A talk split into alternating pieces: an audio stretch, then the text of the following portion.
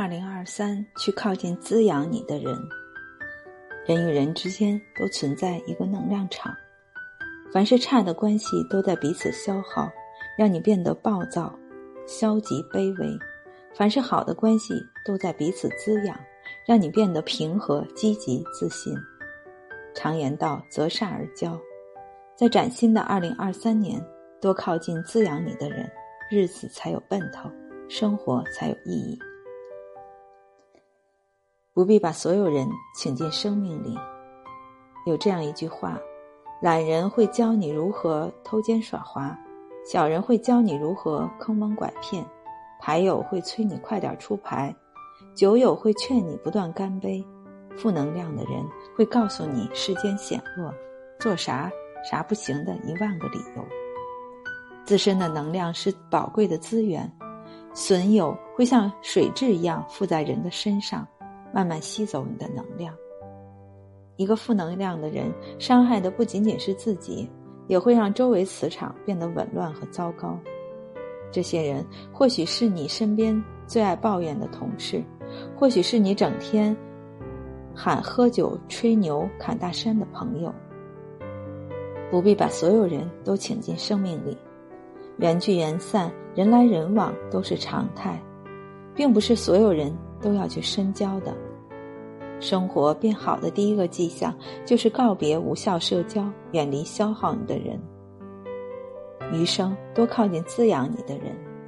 一个人能走多远，要看他有谁同行；一个人有多优秀，要看他有谁指点；一个人有多成功，要看他与谁相伴。人的身心是一个完整的能量系统，很多病外靠医，内靠养。什么样的关系最养人？相处不累，能让你身心平静、乐观向上的关系最养人。与自律的人相交，自律的人对待一切事物都充满激情、踏实、勤勉，会以积极主动的态度应对生活中的难题。和他们在一起，整个人也会变得积极阳光。与谦卑的人相交。见多识广、有本事的人一定谦虚，与之交往能得到大格局的滋养，远离浮躁与骄傲。与靠谱的人相交，他们懂得换位思考，守时守信，未雨绸缪，凡事有着落，件件有交代，事事有回应。与之相处既轻松也放心。与敢批评你的人相交。遇到对你提出批评的人，能帮你削去自身多余的枝条，雕琢去自身的瑕疵，才能成长为更有价值的美玉。提升自己，也能滋养别人。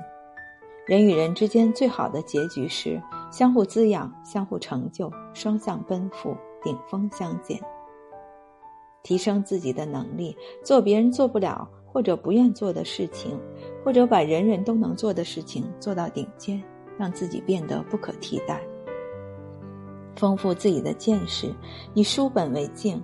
当你的内心世界变得饱满丰富，所有的磨难都将不再是磨难，而是助你成长的阶梯。你以前觉得会颠覆你的难题，其实根本不值一提。放大自己的格局，不断见天地、见众生、见自我，你便不会再拘泥于眼前的鸡毛蒜皮。格局大了，生活就顺了。